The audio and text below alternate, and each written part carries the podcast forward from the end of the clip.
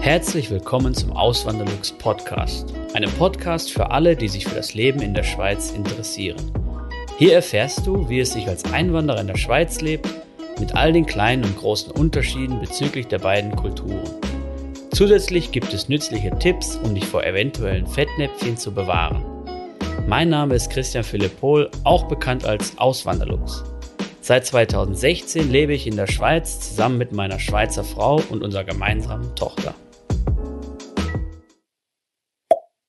Im heutigen Video geht es mal um die Altersvorsorge in der Schweiz, nämlich das sogenannte Drei-Säulen-System. Heute bin ich mit dem lieben Thomas wieder hier geht um Finanzen und da ist der Thomas ja Experte drin, deswegen habe ich mir mal Unterstützung geholt. Ähm, wir werden dann mal so die, die drei Säulen nacheinander aufzeigen und erklären und ähm, dann auch jeweils das deutsche Pendant dazu nennen. Mhm. Ähm, ich denke, wir fangen gleich einfach mal an. Gehen oder? wir direkt rein ins Thema, genau. Was ist die erste Säule, Thomas? Also zunächst mal eben, wir haben drei Säulen und das ist zum einen die AHV, das ist die gesetzliche Vorsorge. Dann haben wir die Pensionskasse, das ist die zweite Säule. Die wird in der Regel vom Arbeitgeber ähm, gemacht, wenn man angestellt ist. Und dann die dritte Säule ist die freiwillige. Und ähm, ja, wir fangen einfach mal mit der gesetzlichen an. Das ist die sogenannte AHV. Und die hat tatsächlich eigentlich jede Person hier in der Schweiz, die irgendein Erwerbseinkommen hat, ob das jetzt durch Selbstständigkeit ist oder durch einen Angestelltenjob, das ist völlig egal. Man muss hier Abgaben verrichten, denn ähm, das ist im Prinzip nichts anderes als eine Art Umverteilung. Mhm. Ja? Das heißt, ähm, jeder Schweizer Bürger, der erwerbstätig ist und 18 Jahre oder älter ist, zahlt da in diesen Topf rein.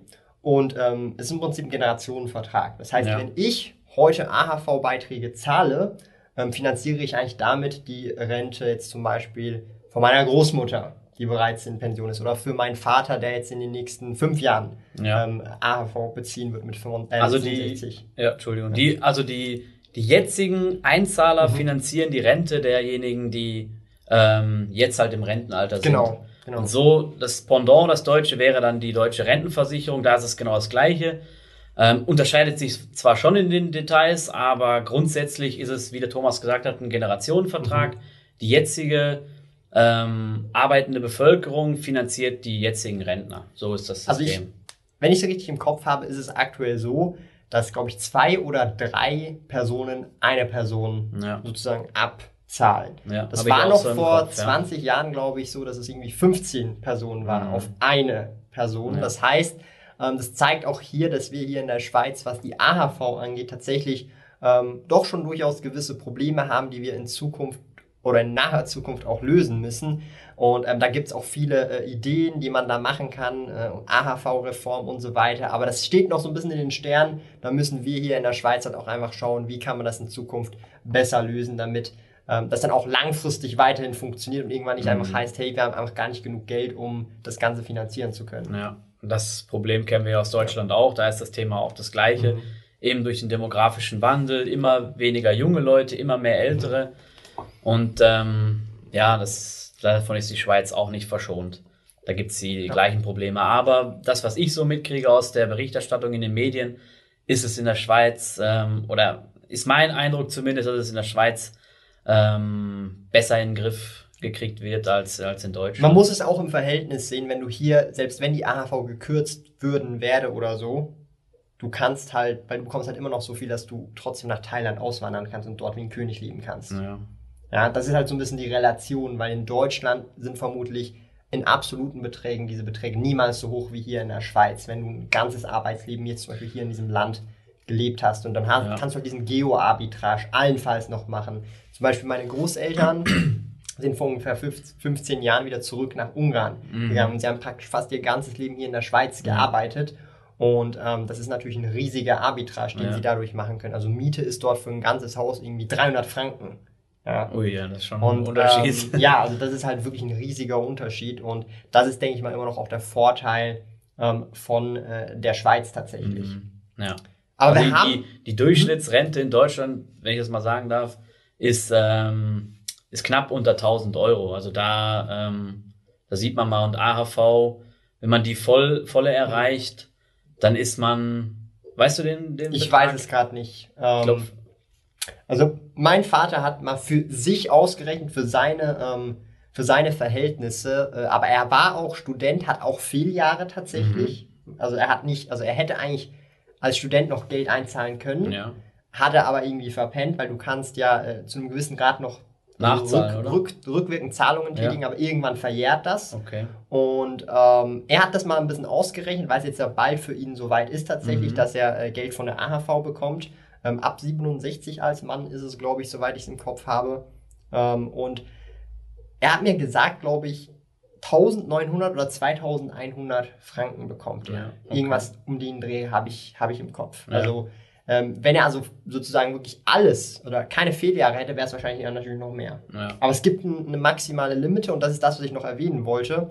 Ähm, und ich glaube, ab 80.000 Schweizer Franken oder irgend sowas oder ab, ab einem bestimmten Betrag zahlt man dann für die, auch vor allem für die Allgemeinheit. Das heißt, Leute, mhm. die jetzt zum Beispiel ähm, eine Million pro Monat verdienen, jetzt als Beispiel, mhm äh, als Gehalt und da AHV-Beiträge zahlen, das bringt ihnen nichts. Sie können nicht irgendwie dann in der Rente von der AHV 10, 20, 30.000 ja. pro Monat bekommen. Das funktioniert so nicht. Genau, weil die halt gedeckelt ist. Oder? Genau, also ja. sehr früh tatsächlich schon ja. gedeckelt ist. Und darum meine ich, es ist auch vor allem für Umvert also dient zur Umverteilung. Das heißt, die, die viel verdienen, geben auch entsprechend viel ab, was sie eigentlich gar nie wieder zurückbekommen in dem Kontext.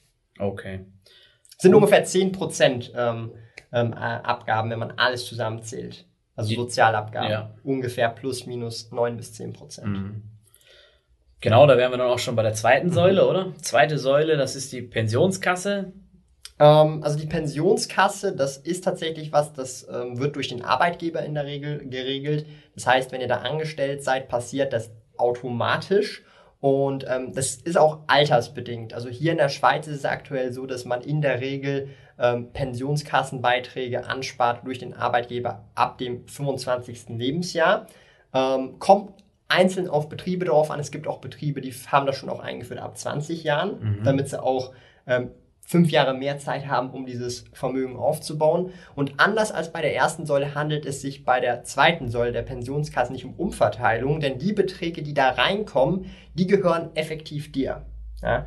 Du also kannst kapitalgebunden. Genau, das ist kapitalgebunden, das ist dein Geld und das kann man dann zum Beispiel auch verwenden, wenn man sich selbstständig machen möchte. Mhm. Also zum Beispiel, meine Eltern haben das gemacht mhm. vor etwa 20 Jahren mhm. und ähm, wenn du dich dann selbstständig machst, kannst du das dann halt einmalig tun und sagen, hey, ich will das alles ähm, ausbezahlt bekommen mhm. und sozusagen diese Pensionskasse schließen, in Anführungsstrichen, und damit dann die Selbstständigkeit durchstarten. Ja.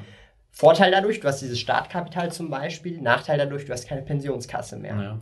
Und ähm, das sind halt, ähm, wie soll ich sagen, auch extrem wichtige Sachen längerfristig dann, wenn man sich das halt anschaut, eben in diesem Drei-Säulen-System, weil die AHV reicht in der Regel nicht, um den Lebens Stil beizubehalten. Ja. Das so die Existenzsicherung, gell? Genau, aber wenn du halt wirklich noch deinen Lebensstil beibehalten willst, braucht es auf jeden Fall die Pensionskasse. Und die hast du halt in der Regel als Angestellter. Und je nachdem, was du für einen Job hast und bei welcher Firma du das hast, hast du auch bessere Konditionen. Also mhm. zum Beispiel ähm, mag ich mich erinnern, in der UBS, ähm, die haben eine sehr gute Pensionskasse gehabt. Und da ist es so, dass mit dem Alter ähm, die Beiträge wachsen, also du zahlst dann mehr selber auch ein von deinem mhm. Gehalt, du kannst dann auch einen Maximalbetrag wählen und die Firma selber matcht dann auch einen bestimmten Betrag und ich glaube, ah, je mehr du zahlst, desto mehr zahlt auch die Firma. Genau, so. genau. Und ja. ähm, ich weiß noch, beim, bei einem Arbeitskollegen war das so, ähm, ich glaube, er hat irgendwie neun oder zehn Prozent von seinem Gehalt in die Pensionskasse gezahlt mhm. und äh, der Betrieb hat dann nochmal das Doppelte gematcht. Boah. Das, das ist, aber das ist abhängig vom ordentlich. Betrieb. Also das heißt, das ist nicht irgendwie Standard, ja. sondern das ist wirklich, ähm, je besser oder vor allem auch je größer der Betrieb ist, je besser die Reputation ist, umso ja. besser ist dann sehr oft auch die Pensionskasse, die ja. damit äh, äh, dazukommt. Ja, das habe ich damals auch in Vorstellungsgesprächen kennengelernt, wo ich dann, die ich dann hier in der Schweiz hatte, bevor ich hergekommen bin. Und da war, da hat man dann auch schnell gemerkt, dass es da Unterschiede gibt. Zum Beispiel manche, also eben es, es wird da ein Betrag eingezahlt, prozentual mhm. vom Bruttolohn, der wird geteilt, in der Regel 50-50, aber es gab auch Unternehmen, die haben dann gesagt, so der Arbeitgeber übernimmt 60 Prozent und mhm. der Arbeitnehmer 40, also da gibt's dann auch Gimmicks und eben auch in den Leistungen, Leistungen individuell, pro, je nach Alter, mhm. wird, wird ja dann der Betrag angepasst und das variiert dann auch von Betrieb zu Betrieb von Pensionskasse zu, Pensions zu und auch, ähm, Pensionskasse. Ähm, äh, ähm, also also es, es, macht dann auch einen Unterschied, ob du normal angestellt bist, in der Geschäftsleitung bist. Da mhm. gibt es dann verschiedene wie soll ich sagen, verschiedene Vergütungsstufen auch innerhalb Mhm. der Pensionskasse. Ähm, das war jetzt auch bei mir. Äh, ich habe ja selber auch eine Pensionskasse für meine Firma. Mhm. Ähm, ich muss aber ganz ehrlich sagen, ich habe das Minimum vom Minimum gewählt jetzt Ja. für mich mal, weil das ist auch eine persönliche Sache. Das hat jetzt nichts äh, insgesamt zu tun, aber da kann man auch verschiedene Levels machen und sagen, Mhm. hey, die Geschäftsleitung hat so einen Vergütungsvertrag und zum Beispiel normale Mitarbeiter haben ähm, so eine, also solche Konditionen. Das heißt, da variiert es auch äh, nochmal. Aber grundsätzlich, jeder, der dann angestellt ist hier in der Schweiz, der wird in irgendeiner Form die Pensionskasse haben. Es, das, Ja. es geht gar nicht anders, wenn du Ja. angestellt Es bist. gibt schon einen Mindestbetrag, aber in der Regel wirklich hat das, wenn man eine Vollzeitstelle Also du hat. musst eine Pensionskasse haben, wenn du Ja. angestellt bist. Das gibt's hier nicht, wenn, also das gibt's eigentlich in der Regel nicht. Mhm. Und das Coole ist, was der Thomas ja noch gesagt hat, eben du hast es angesprochen, wenn man sich selbstständig macht, kann man das ganze Geld vorher schon rausziehen. Mhm. Wenn man natürlich, wenn man jetzt Angestellter bleibt und dann sich überlegt, so hey, ich will mir ein Haus kaufen oder eine Mhm. Wohnung kaufen, also eine eigenbewohnte Immobilie und ähm, in der Schweiz sind die schon recht teuer, also sagen wir mal eine, eine, viereinhalb Zimmer Wohnung kostet schnell mal eine Million und ein Mhm. Einfamilienhaus im Kanton Zürich kostet auch mal schnell mehr als eine Million.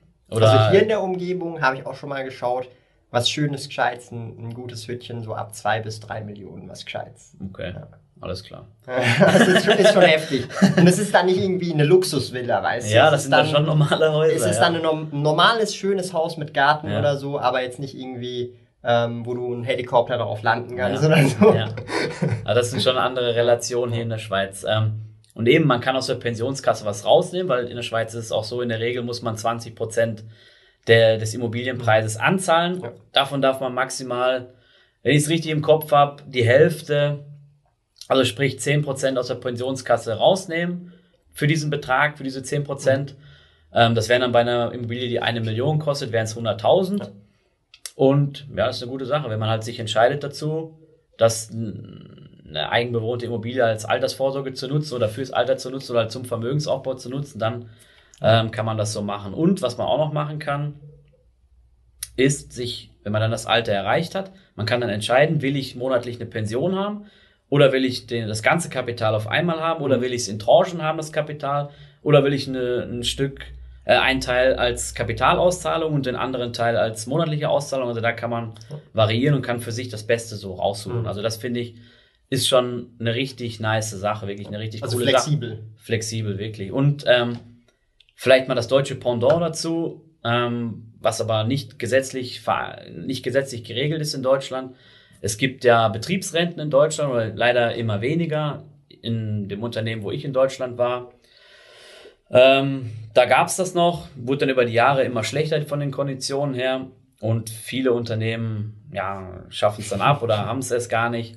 Dann gibt es noch diese, diese ähm, vielleicht noch, wenn man tarifgebunden ist, dann gibt es diese tarifliche Altersvorsorge, aber das ist, das äh, ist auf jeden Fall von den Konditionen her bei Weitem nicht so gut wie die Pensionskasse hier in der Schweiz. Die Pensionskasse macht hinterher einen riesigen oder einen großen Anteil der, der, des Geldes aus, was man dann in seinem Ruhestand zur Verfügung hat. Also, also schon, es kommt halt darauf an, was man für einen Job hat. Wir haben vorhin schon mal drüber gesprochen, Thomas, wenn man jetzt einen tendenziell besser bezahlten Job hat, dann macht die Pensionskasse natürlich hinterher mehr aus als jetzt die AHV. Aber es kommt schon auch auf die Kondition ähm, drauf an. Jetzt zum Beispiel, ähm, also die Migro insgesamt, ähm, die hat insgesamt sehr gute Konditionen, egal Mhm. als was du arbeitest Mhm. in der Migro. okay. Das heißt, ähm, du, also wenn man jetzt wirklich auch auf die Pensionskasse setzt, sollte man schon auch schauen, dass es ein Arbeitgeber ist, zum Beispiel, der das auch ordentlich macht und ordentlich pusht. Mhm. Ja, weil du kannst zum Beispiel, sagen wir mal, einen gleichwertigen Job haben,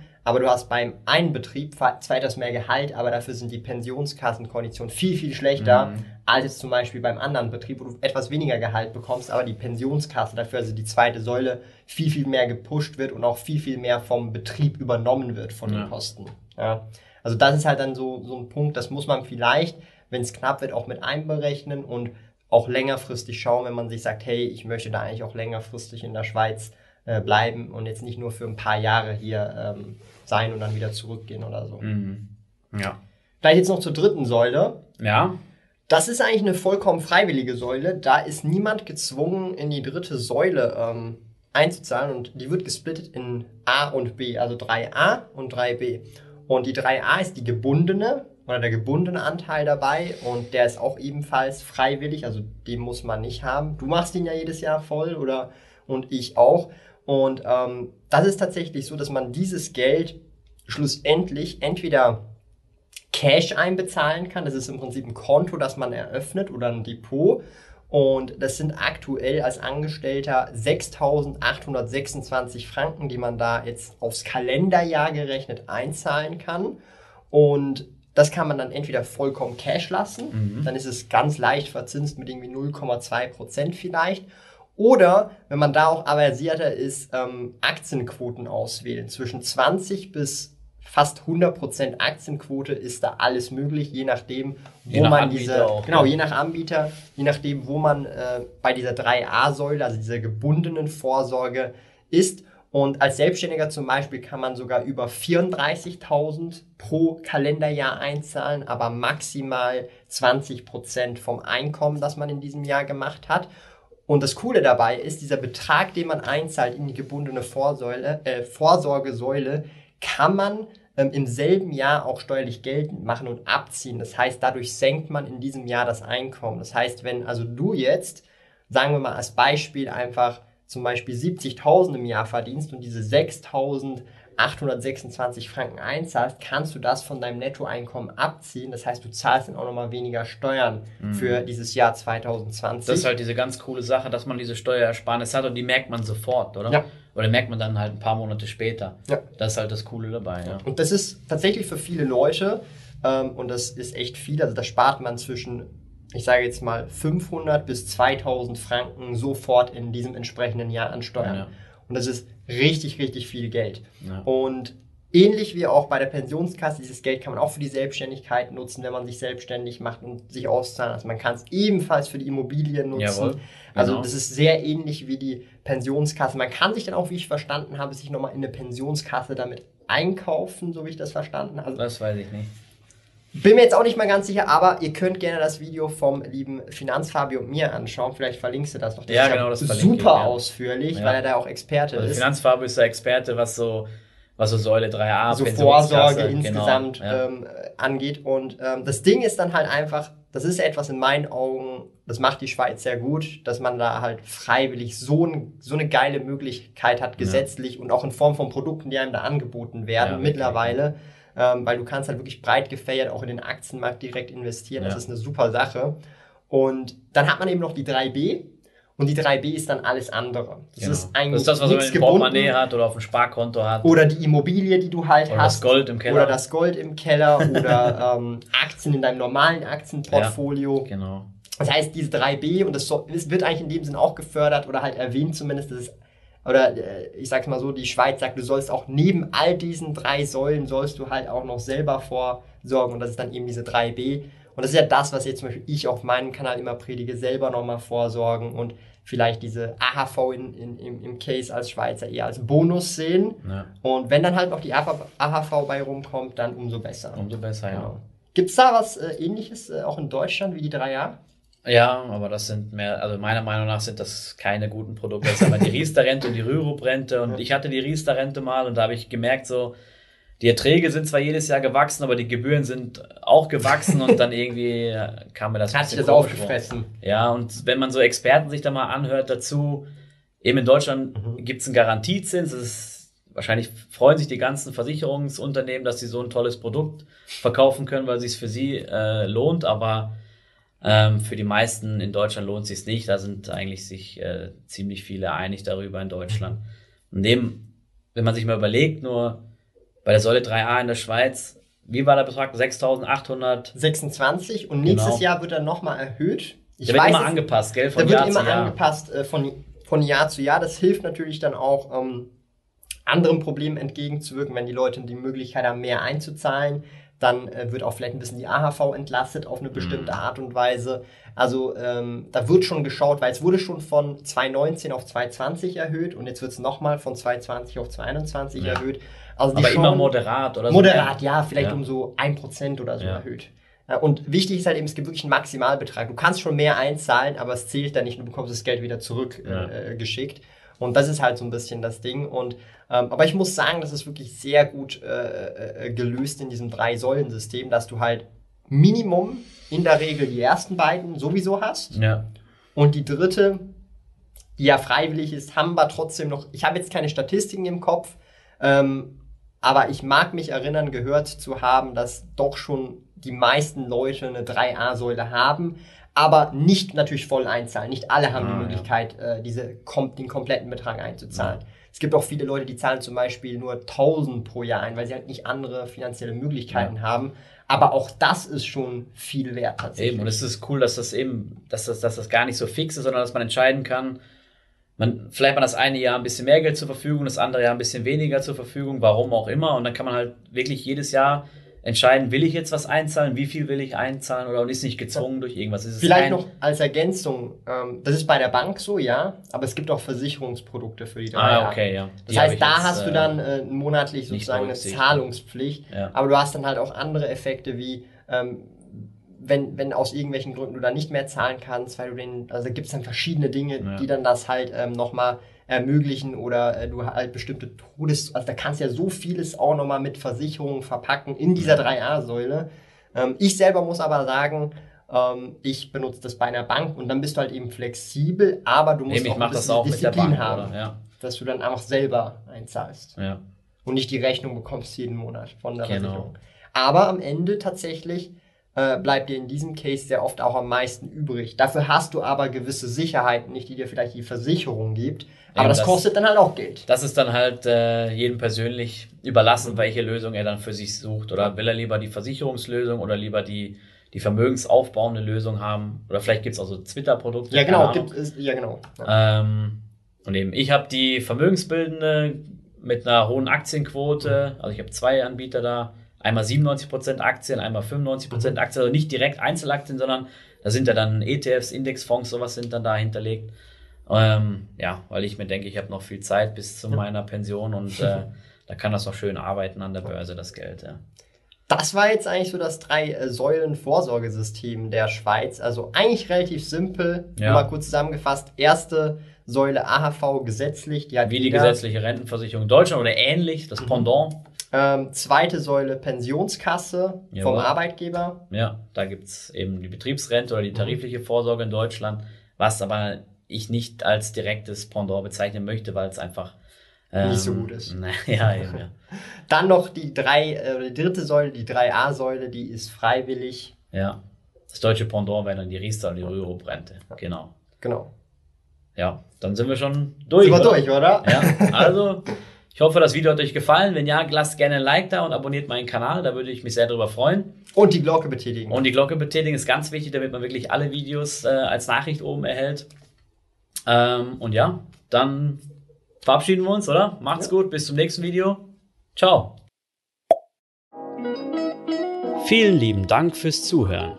Neue Podcast-Folgen gibt es jeden Montag und Samstag um 9 Uhr vormittags. Schaut auch gerne auf meinem Blog auswanderlux.ch vorbei. Dort erfahrt ihr mehr über mich und mein Leben in der Schweiz. Zudem findet ihr mich auf YouTube und Instagram unter dem Namen Auswanderlux.